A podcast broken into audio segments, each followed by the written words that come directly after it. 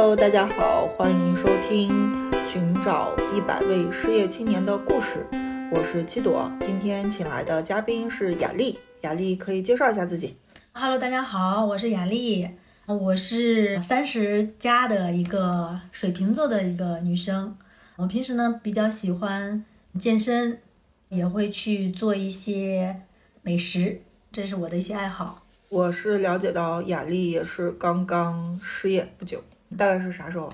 嗯、是二零二二年的十二月底，啊，现在有两两个月。那哎，这是你经历的第一次失业，第一次 第一，次，之前就是主动，之前都是你开公司，对，都是我开公司。这次是遇到了一个比较被动的。对，就是这是我人生中第一次经历裁员啊，其实还挺突然的。头一天通知你，完了之后你就不用再去上班了。对，是我我理解，因为我去年也是这个状态，也是比较懵逼。一开始还挺懵逼的，但是但是就是知道这个结果之后，好像也觉得挺好的，可以给自己放个假。对，主要有大礼包，可以放个假。对，是。那你觉得这段时期，呃你自己最大的一个感受，或者咱们从具体一点的讲，你这段时间你做了哪些事情？失业的这段时期，嗯我觉得首先就是第一件事情，可能就是好好休息，然后回家去陪父母，因为我的父母都是在老家，刚好失业的那段时间是快过年了，有回去，啊在家待了有一个多月。从我久的。对从我上班到现在的十几年来，其实我没有在家待过那么长时间，最多都不会超过一星期。对，所以我觉得 这是我做的第一件事情。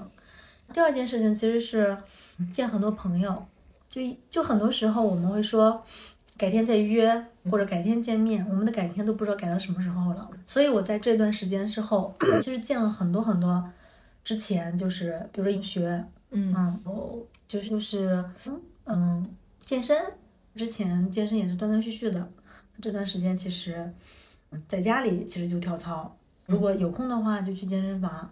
呃，还有可能就是最近可能就是会逛一些公园儿，哎，去对，今天我还跟雅丽一起逛了景山公园。对我们，我上周末还去了一下那个，就是我多日的时候去，可能人少，因为我也想在北京这么多年了，可能很多地方我都是陪一些朋友过，就是去看，观花的去看。但是当自己一个人的时候，我就觉得还是可以去看，嗯，去感受这个城市在你就你不忙的时候它是什么样子的，嗯，嗯。哎，我好奇，因为你在这段时间，呃，我觉得这两个月做这些这么多事儿也挺多的，对，就是很充实。但是你有没有，就比如说你的父母、你的朋友在得知了你失业的这个事情之后，他们的反应是什么样？我妈都会说啊，你那你是不是要重新找工作？嗯，你你你你赶紧不要就是空下来，因为他们那代人就会觉得啊，上班很稳定的事情嗯嗯，嗯对，啊，朋友就会说你可以好好休息一下，或者去旅旅旅游。啊，朋友会说，哎，你来不了公司，我给你推荐，或者是我有认识的什么人，介绍工作。对，给你介绍工作，就是这种其实还挺多的。因为我之前做的几期节目嘛，我就跟大家都有聊到一个问题，就是你三十多岁突然失业了之后，你要找一份工作，其实我更想说想清楚自己要干什么这个事儿。然后问了这么多朋友下来，我感觉好像很多人没有这个答案。他没有想过我到底是什么，就脱离了公司之后，我到底什么是我自己想要做的事儿。这个其实这段时间我也一直在想，我说我是重新去一个公司上班，还是说是自己做点自己感兴趣的事情？但其实当我面临这个问题的时候，我就觉得其实很难，因为我一一旦停下来，你甚至有一点点迷茫，嗯，就你会觉得我还能做啥？如果我自己做的话，我做什么？这个其实是。啊，我觉得是我现在最大的感受。你也会出去去找一些机会，但是，但是你找到很多机会，你会在想，接下来的这个工作我还能干多长时间？三年、五年？哎，或者你会不会能那种看到这份工作，你就知道他要做什么，以及它里面那些无聊琐碎的事情。工作都不可能说跟你想象的就是这样那么完美。对就他他肯定是得给别人打工，那你肯定是就是或多或少你就会要是，呃，很多自己的一些呃，比如说你你的些爱好呀或者兴趣呀，嗯，这个东西就是无可厚非的嘛，打工都是这个样子。对，所以就是当看了很多工作的时候，其实就是哎，这这是真正我想要的吗？嗯，我我真的是要继续上班吗？上上班对我来说，其实它其实就是一个，我觉得是最不费心的一个事情，特别轻松的一件事情，因为别人都为你想好了，你就做好你手头的这件事情就行了。我觉得上班是一个非常非常简单的事情，但是当你停下来，你说自己要做点啥，但其实就很难。首先你做啥很难，第二呢，我觉得可能你是就是安排好的。你每天都会有自己的很多工作，但是当你停下来的时候，其实你很多这种自觉性，包括执行力就会差很多很多。对，会的，会的。对，所以我以前会觉得，好像好像就是如果自己干点啥很好，就有别人管你，但其实这个是全靠你自己管自己。对，对我觉得这个才是最难的。我我记得我那阵儿的，我那个失业的时期是前面还好，越到后面的你其实会。觉得我这一天起来了，我在家里面办公，办着办着就去床上躺着了。对，或者就是刷手机，就是你其实没有办法控制你自己，像你上班的时候那么自律。对我，我其实最近也是找到了一个方法，书里面看到的，就是说如果你要决定，比如说你失业了，或者是你现在暂时没有工作，你也打算做一些自己的事情，那你就一定要离开家。找个咖啡馆，安静点咖啡馆，或者是找个什么自习室之类的，或者那种共享办公空间，你就进去，然后你就开始去做，你就像真正上班一样，但只是为你自己上班。你可能去，不管是看书、浏览网站、做做自己的计划等等吧，你都是在这个时间。我一心想，哎，也确实是，对，所以这次我又要准准备失业了，对。所以，我这次失业，我就打算主动失业，主动失业，我就打算把 把我去年没有完成的东西，今年好好去完成一下，给自己一个时间的是冒险。对，其实很多人可能也不太理解，我相信我去年。找到工作之后，很多人都觉得很好。因为 我们在路上不也聊过吗？对，就说啊，又去大厂了，什么什么的，对呀，待遇还也还不错，觉得比之前有有所提升嘛。但是我放弃这个工作之后，我觉得可能很多人都不太理解，也觉得你能苟着就苟着，这些大环境不好啊，什么什么的。那我就觉得，我确实心里面，就我去年带着那个想法，就是我不知道我自己该干什么。我其实跟采访的那些所有朋友聊起来也是这个，我没有想清楚。而且有朋友录完了之后，过了几个月见面，他说：“那你想清楚了吗？”我说：“没有。” 但我觉得我现在想清楚了，就决定还是要尝试一下。我总觉得要不尝试，可能过几年回头看看，还是觉得会后悔。而且，毕竟咱们都是拿了大礼包的人，对 对，也给了你这笔赞助，你就先干干你自己想干的事儿吧。我觉得你刚才说的那个找一个就是就是离开家的地方，我觉得很赞同。因为我昨天也是想在家里看点书，但是就坚持不了几分钟，所以我后来找了家附近的一个咖啡厅。嗯啊，虽然后来也没看多少，但是总比在家看的多。对，就是你会强迫自己去找一个就是比较有氛围的地方，这样你不会说。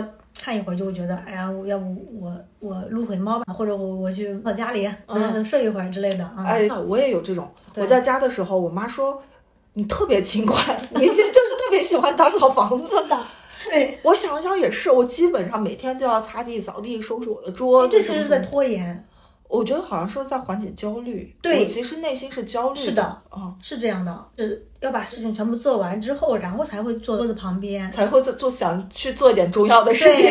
对，就是这个，呃，做家务不用费脑子。对，对，对，我觉得会有一个事情，嗯，会，嗯，你现在的整个就是可以分个，嗯，就是对，嗯，我觉得会分为。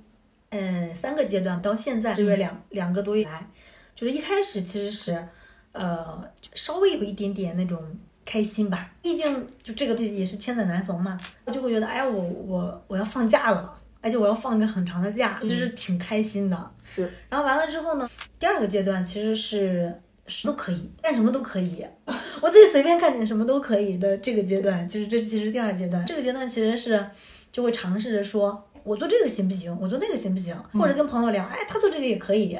但是就种种这个方法，可能后面你都会想到很多困难点，你就暂停了。这是第二个阶段。明白。第三个阶段其实就是现在这个阶段，就现在阶段就是会稍微有一点迷茫，你会觉得说我到底应该干什么？嗯，什么应该就是就就不会再失业的一个一个一个工作。嗯，我现在想的一个东西，我觉得大概就分为这三个阶段，就是我经历所。以其实我听下来，我感觉你不是说我一定要去找一份工作，也没有，反正就不是不是那么快的想上班。其实我会觉得上班好像也就那样，感觉就是上班就没有没有这么多时间了，还是想这个，哪怕我再过一段时间就还是会上班，还是希望这个时间可以拉得再长一点，不要那么快。所以我也没有主动去找工作。我现在拿到的这些这些就是 Offer offer 什么的，都是他们找到我，那就聊一下。那比如说，有的人会说，那这周有没有时间见个面呀？那我一定会推到下周，啊，明白。因为我尽量的想想把这个时间拉的长一点。明白明白。那我们聊一聊，比如说你在你整个从业经历里面，你觉得你做过最开心的事情，或者最有成就感的事情是啥？我觉得分为两段，我应该是第一份工作是在一家广告公司干了有两三年吧，后执行。嗯对，然后之后其实就非常想做销售，嗯因为嗯我看到的那些互联网的销售，你想在二零一零年前后，嗯就是互联网爆发的时候，嗯我看到很多这种门户网站的这些销售，什么网易啊、搜狐、新浪的这些销售，都是有那种光鲜亮丽的。我就觉得他们啊，我想要那样的生活，我就觉得他们。我心目中的那种白骨精，就每天飞来飞去的，那是那也是我从高中的时候就想做的这种这种工作，我就从那个公司就离开了。然后那时候其实特别想去易车，在易车我其实刚面了一回，面面第一次的时候其实没有通过，隔了有个半年左右的时间，我有机会，然后我又又去面，经历了层层的复试进去了。然后在那个过程中，其实那是我的第一份正式的销售工作，嗯，我觉得也是我最开心且成长最快的一段时间。因为那段时间，我记得我入职第二天吧，还是第三天，我的老板就跟我说：“你明天收拾一下东西，我们要去南昌出差。”好，我就我的第一次出差就要来了。整个这个过程中，其实嗯不会，但是我觉得我每天都在进步，每天都在学习。嗯就种很多表格，嗯很多公式，其实我以前都不会。在这个过程中去学习，去不懂的问题就会问同事，问我的领导。在这个过程中，我就用了三个三个月的时间提前转正了，因为一般情况下都是六个月嘛。对对对，对，然后在这个过程中，其实给我转正，也给我涨了工资，反正也会拿各种各样的这种什么季度奖之类的。我觉得那个阶段可能是我最开心的时候，因为有输出，我有有输入，有成长，对有输入有成长，而且我做到了我自己想要的这个状态。成为了白骨精。对，就是而且而且我记得我当时我特别感谢我那个领导，他他其实带我，呃，就是哈，就是他其实当时对我的评价就是说，我身上有一股那种做销售的那种韧性，就是永远打不死啊。你在平时的跟客户的过程中，肯定也有遇到很多挫折，但是他说，头一天看你就是还是心情不好的样子，但是第二天一早上班的时候，感觉你什么事情都没有发生一样。他说这是一个销售身上特别难能可贵的一个品质，他说你就有，所以他当时管我起了一个外号叫小金刚啊，他说就是就别看我小小的，但是但是每天都像打不死的小强一样，他就觉得我这一点特别好，所以当时我觉得那份工作里面其实是我得到自己想要的，同时也是公司想要的，我的 leader 也很看好我，所以这个过程我都觉得非常非常愉快。嗯。是第一段经历，第一段让我觉得很快乐的，然后第二段挺快乐的，其实是嗯来知乎，因为来知乎，我当时入职的时候其实是商业化的第一年，我们组其实没有客户，汽车客户就是零。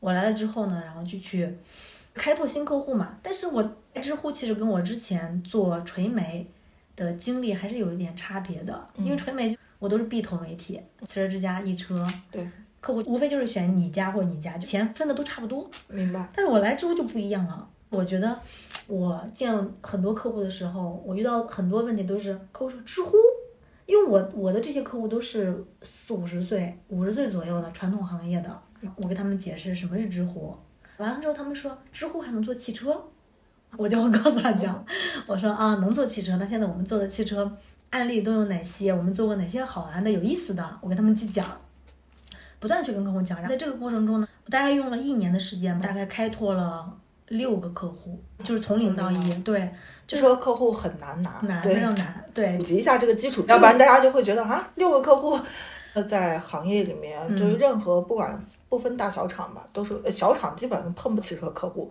大厂对于汽车客户也是非常看重的。嗯，六个大客户，然后呃，我把就是第一年的时候，呃，做了六百多万，嗯第二年就一千五百万，嗯然后只有一千五百万这个样子。嗯对，这个客户其实也是，就是在北京周边的一个城市哈，定吧，需要就是每天早上我可能就坐七点多的那班火车，赶八点半我就到了他们那个厂区了，嗯然后我一整后我能见九波人。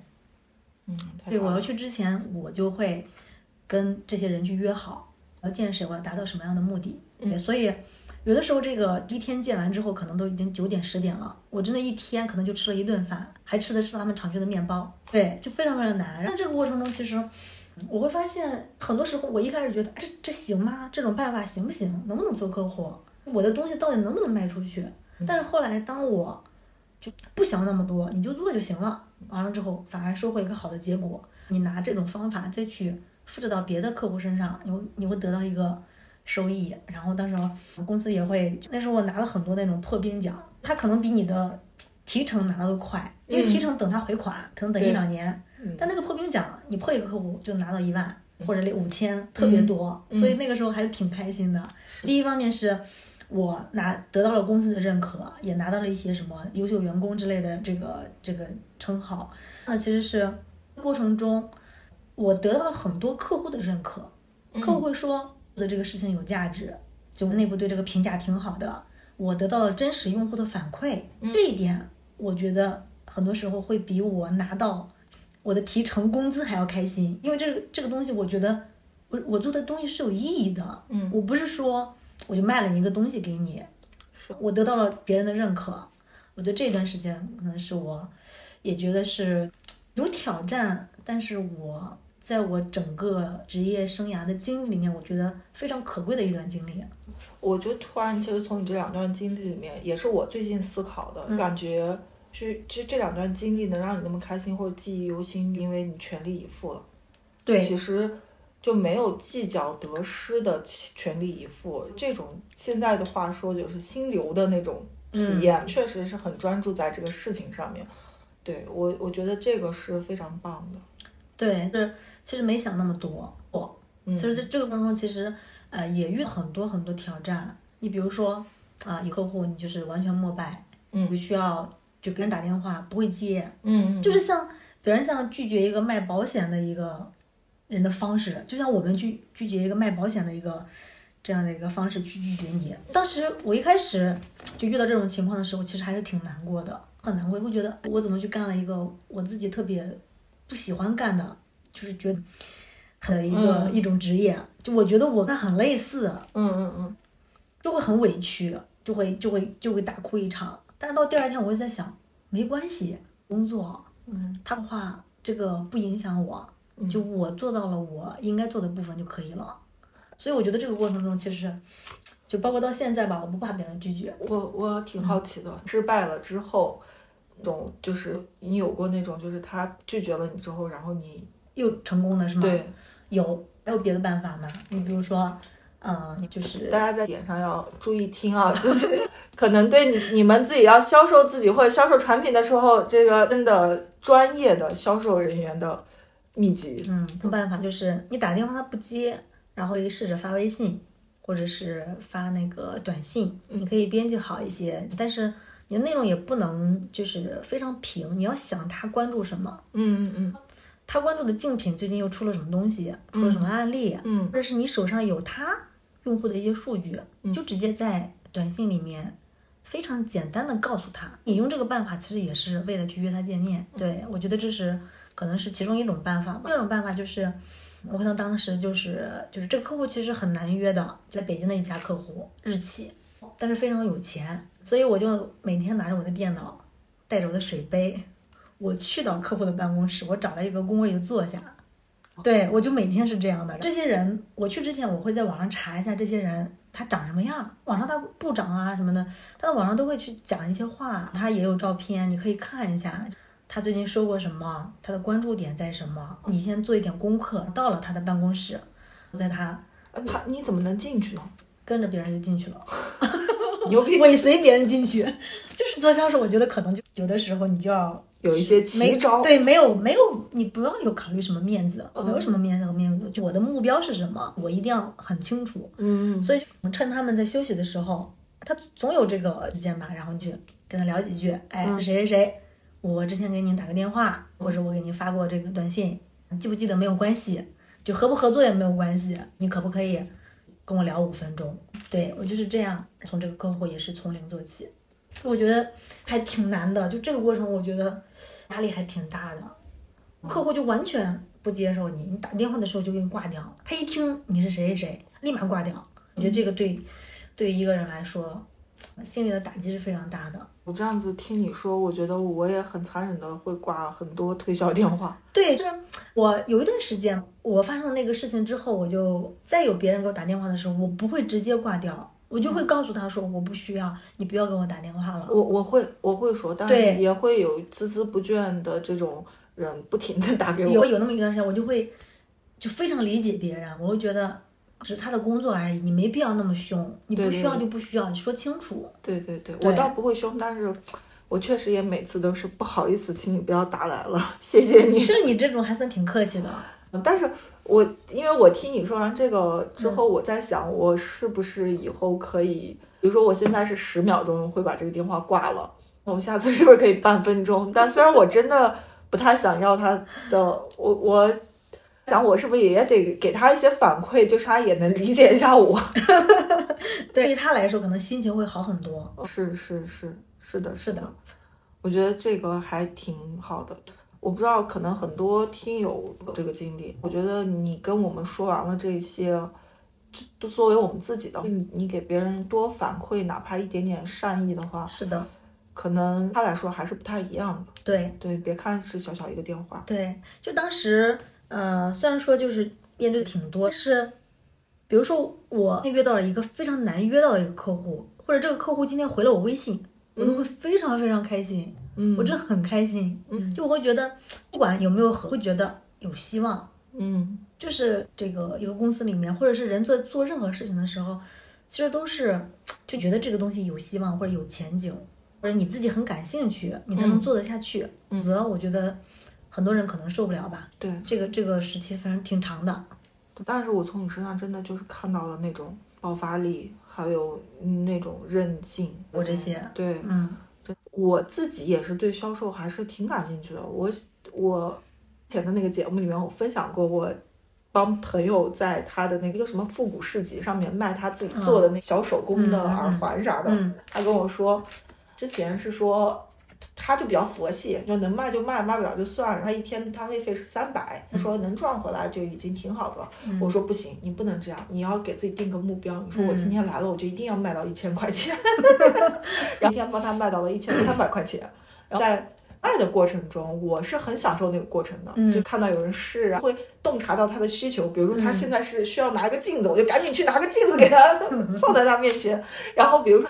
拿不定要选什么颜色，我就说啊，这个颜色跟你今天衣服搭，你嗯平常是这个色系的吗？然后他就觉得啊，但是就很容易就成交了。嗯所以我觉得那个过程中我还挺享受的。对，嗯，是你看我是有销售潜质的吗？是的，是的。师傅可以带带我我。听了，我觉得挺好的。对对对包括就是做他自己的门牌，对对对。啊就是写上什么东西。对，但是我今天跟你聊完之后，我会发现运营的思维跟销售的思维是还不太一样。你们是更要取结果的，对我们相对过关注过程一点。是的，对我的过程中，可能我要确保每一个环节都会有良好的反馈和体验，以及说我我会更多的去站在用户的视视角去思考这件事儿对他带来的价值是什么，因为他可能不像你们是有一个具象的目标的，这个客户，而且你们的钱也多。其实我们面对分散的这种用户的时候，他付费用户，你说互联网付费用户，他也不会有太高的 up 值，所以相对而言，我觉得就可能角度会不太一样。但是你今天确实是给我带了一个比较新的一个角度，而且我我在听你说这些的时候，我就觉得你你连这种都能做出来，你还有什么事儿是你做不出成的？可能厚脸皮就是时候锻炼出来的吧。我我我后来想了想，我觉得这个东西，我只是做好我自己的工作，别人拒不拒绝，其实对我来说没有关系。就是你你但凡有了这个心态之后，你会觉得你会觉得所向披靡，就会你会觉得什么东西都不会影响到你。我只是在做我自己的工作。是的，是。但其实我觉得现在，今天我们就是在录节目之前也聊了很多。其实现在需要搞清楚，或者说需要立的那个目标点，就不是说在一个工作的，是说我自己，我自己到底想要做什么，然后怎么实现它，找到这个靶心。是的，嗯。你从毕了业到现在，你就一直在上班，十几年了，嗯，就是你模式其实已经很固定了，你就我就上班就行了，嗯，不用管太多，嗯，就是我怎么能把这个工作做好，嗯，你完全脱离了职场，你要自己空下来的时候，其实我觉得你就很难说我到底能做什么，我到底的擅长点在哪？其实是我觉得是。嗯，每一个在三十多岁失业的这个人的过经历历程过程中，他就会想到这一点，就每个人都会想：我是继续上班，还是我我做什么？我我会不会说，我现在做的决策会不会过几年我会后悔？这个我当时最近其实也是确实也推荐了你很多书，我自己也读了很多，我自己有一个认知上的一个可能跟以前不太一样了吧。我们在判断这个事情，它到底要不要去做，就可能没有找到，那我们就去反向的去推导嘛。这些哪哪些事儿是或者哪些决策是我一定不去做的，就哪些是肯定不可以的，做排除法，给自己留的选剩下的一些选择空间，我再从这里面去去尝试嘛。可能这些选择里面也有好的和不好的，但是你现在不好判断，但是你。因为你排除了你不想做的，那你可能剩下的这些东西，你可以去尝试。是，我觉得可能你搞不清楚这是一个好的方法。你搞不清楚你自己想做什么的时候，你就先想自己不想做什么。我觉得这我自己是因为我我现在的这份工作，我之所以要离职，也是因为我前面没有这个想法。我前面想的很简单，高薪有现金流，然后就是没有想到说什么东西是我真的。不能去做的写，因为你没有想好你什么东西不能做，所以你在面试的过程中其实是不太会聊到这些点的，敏感的一些点，或者说你自己都不自知。对。然后我自己去做之后发现这个也不行，这个也不是，啪啪啪排除完了之后发现啊，离职吧。所以我我觉得这个阶段可能我觉得是很难，我自己也花了这很长时间。这但是这个过程中我自己的感受是。你如果能找回那种阅读的状态，那你可能离慢慢发现自己想要去做的那个事儿会更近一点。我我我，这可能属于我啊，不一定适用于大多数人。怎么调过来的？就我突然发现，哎，我阅读很快，我可能一周就能读完一本书，而且确实是不是泛泛读啊，是这就是读，然后也记笔记啊，写很多什么小随笔啊、小感悟啊之类的。慢慢的，我现在看书就会有一种。对话感，我就感觉说作者在给我讲一些我很想知道的东西，他也提示我说你可以再看看这些，再看看那些，我就会觉得我确实需要用大量的时间去阅读，去看很多书，并且做一些输出，这件事情就变成了我现在一个特别主要，我觉得我现在不做是不可以的，没有任何事儿是要耽误我这件事情的，这是我一个主线嘛。对，我觉得你是挺幸运的。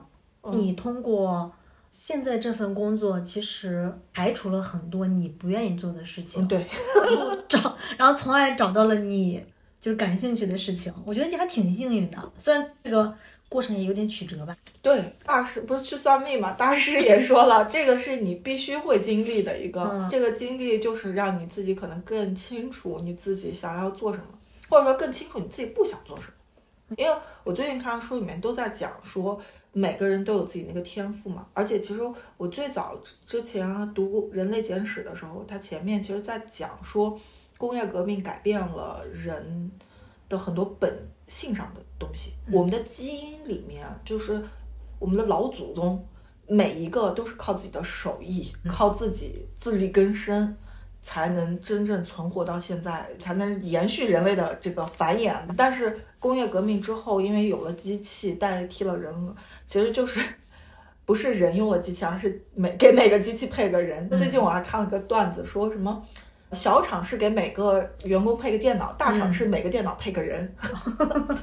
对，所以我我觉得慢慢的在这个科技的进步之下。人越来越丧失了自己创造东西的能力，但是这个东西本来是写刻在我们基因里，所以你的天赋里面一定是有的，每个人都有。那你像以前的，那肯定是有的擅长石头去搞一些工具，有的去擅长打猎，有女的擅长采摘什么的。我觉得这些都是斜刻在你心，它一定会保证你不会饿死，你是能生存下去的嘛。但是。慢慢的发展，好像大家就慢慢的没有了。然后还有一个阶段很相似，就是你说啊，我什么都能做，我也是，我啊，这个这个很简单嘛，这不就是我之前原始经验里面的什么什么什么什么？